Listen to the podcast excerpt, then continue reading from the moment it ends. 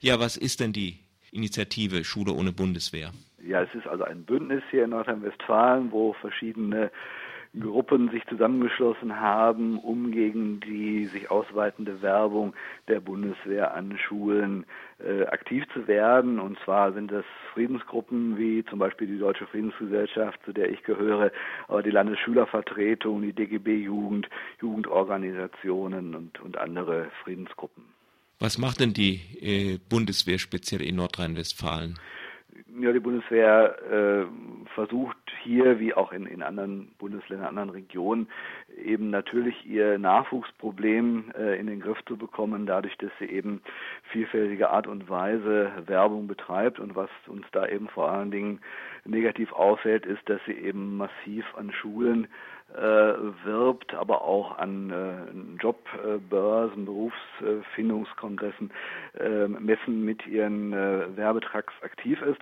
Und Nordrhein-Westfalen war ja das erste Land, wo das äh, Schulministerium eine Kooperationsvereinbarung mit der Bundeswehr abgeschlossen hat, 2008 äh, und äh, woraus eben hervorgeht, äh, dass das Schulministerium hier besonderen Wert darauf legt, dass äh, die Bundeswehr eben an Schulen eingeladen wird. Zumindest wird das dann sicherlich von den Schulen auch so wahrgenommen. Und da haben wir gesagt, das ist also eine einseitige Beeinflussung einerseits politischer Art, dass eben Jugendoffiziere in den Politikunterricht gehen und dort einseitig die Meinung der Bundesregierung, was die militärische Außenpolitik angeht, ähm, ja, verbreiten und eben auf der anderen Seite mit ihren Karriereberatern wirklich auch um Nachwuchs äh, wirbt und das eben bei, bei Minderjährigen ja zum großen Teil, die an den Schulen noch gar nicht volljährig sind, und ähm, hier so tun, als wäre die Tätigkeit bei der Bundeswehr ein Job wie jeder andere und eben eigentlich die negativen Seiten verschweigen, dass man eben sich darauf einstellen muss, Menschen zu töten oder eben auch im Kriegseinsatz selber getötet zu werden. Nun hat ja der Reservistenverband unter anderem ihre Initiative scharf kritisiert, dass es ein Eingriff in die Meinungsfreiheit wäre, was sie betreiben. Nun, wir verbieten ja niemandem seine Meinung zu sagen, das können wir ja auch gar nicht, sondern uns geht es eben darum, ist die Schule ein Ort, wo die Bundeswehr werben soll. Und da sagen wir einfach nein.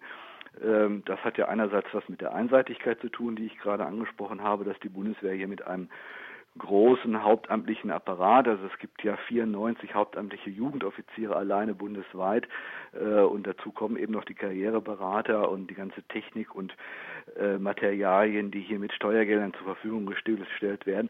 Also mit diesem großen Apparat an die Schulen herangehen und von daher eben einseitig beeinflussen. Das ist unser Vorwurf.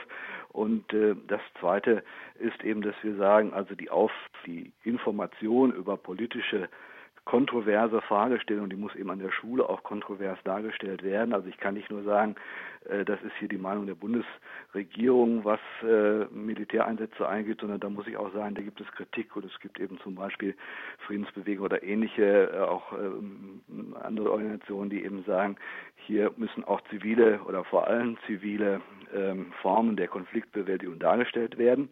Und dann ist es ja so, gerade in Nordrhein-Westfalen ist im Schulgesetz verankert, dass die Schule zur Friedensgesinnung erziehen soll. Und da stellen wir natürlich die Frage, inwieweit eine Bundeswehr, die eben auf Kriegseinsätze setzt, sich als Armee im Einsatz begreift, inwieweit sie diesem Auftrag der Schule nachkommen kann. Und deshalb sagen wir hier, nein, die Bundeswehr hat an den Schulen nichts zu suchen.